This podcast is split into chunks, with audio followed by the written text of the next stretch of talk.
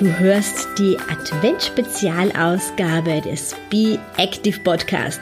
Ich bin deine Gastgeberin Beatrice Drach. 24 Tage lang gebe ich dir gemeinsam mit der Ernährungswissenschaftlerin und Diätologin Daniela Mohle Tipps und Impulse aus den Bereichen Fitness, Ernährung und Mentaltraining und bringe dich fit und gesund durch die Adventszeit.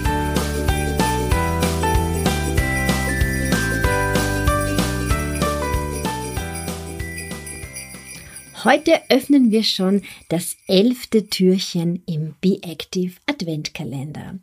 Und heute möchte ich dir so eine Allrounder-Übung vorstellen, die auf der einen Seite dazu führt, dass du mehr Kraft in den Beinen bekommst und einen schönen Popo, aber die dir auch noch bei der Koordination hilft und bei der Mobilisation der Hüfte.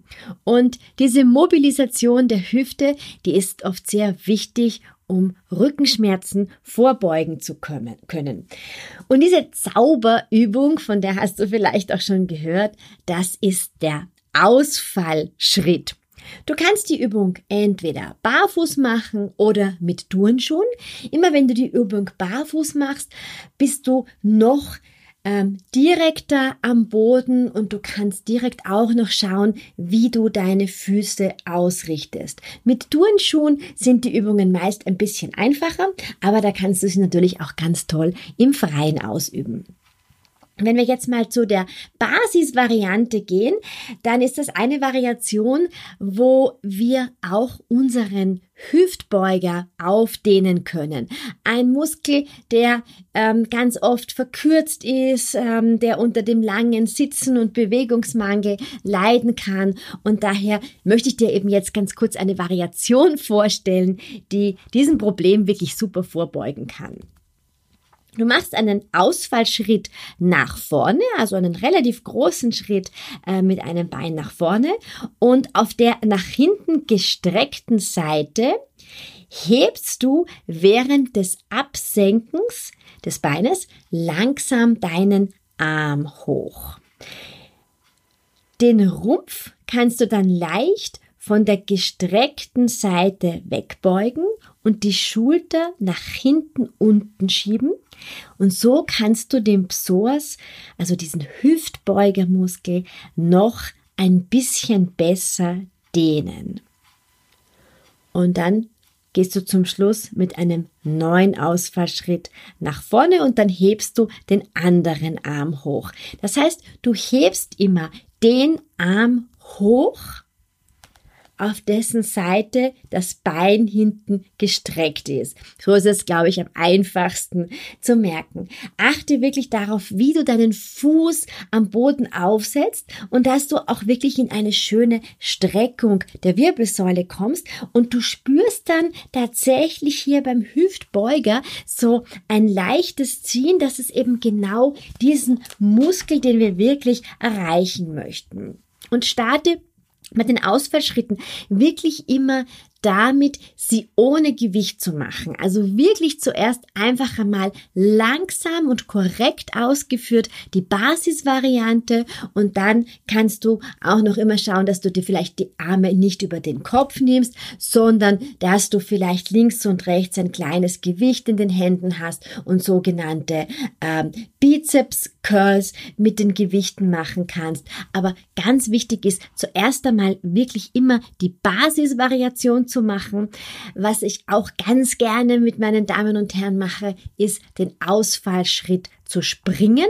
Dafür legst du deine Hände an der Hüfte an und du springst einmal nach vorne, dann wieder mit dem Bein zurück, mit dem anderen Bein nach vorne. Achte aber hier wirklich darauf, dass dein Rumpf schön aufgerichtet ist. Und dann gibt's noch eine Variation, die sich wirklich gerade für die Läufer besonders eignet und da übst du wirklich vornehmlich die ähm, Kraft und die Koordination, denn du bist im Einbeinstand und das ist ja fürs Laufen besonders besonders wichtig. Und da brauchst du eine Stufe, eine Treppe oder vielleicht einen kleinen Schemel, aber der soll wirklich standsicher sein. Je höher der Schemel dann ist, umso anspruchsvoller wird die Übung. Ich würde dir empfehlen, dass du, zu, dass du dich vielleicht zu Beginn ein bisschen festhältst und dass du dir wirklich etwas aussuchst, eine, eine Stufe, die nicht zu hoch ist.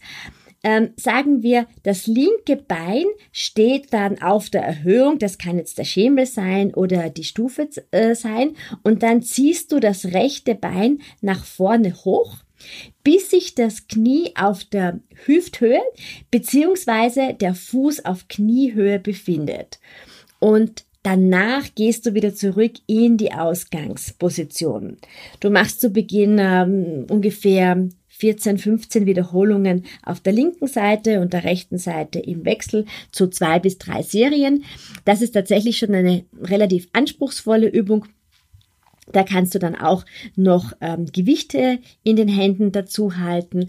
Ähm, schau auf jeden Fall, dass du diese Übung auch ganz korrekt ausführst und dann kannst du das Tempo auch noch ähm, beschleunigen. Achte aber wirklich die ganze Zeit darauf, dass du stabil ausgerichtet bist. Das ist eine tolle Übung, um die Beinachsen zu trainieren und auch das Becken auf der Standbeinseite sollte wirklich immer stabil ausgerichtet sein.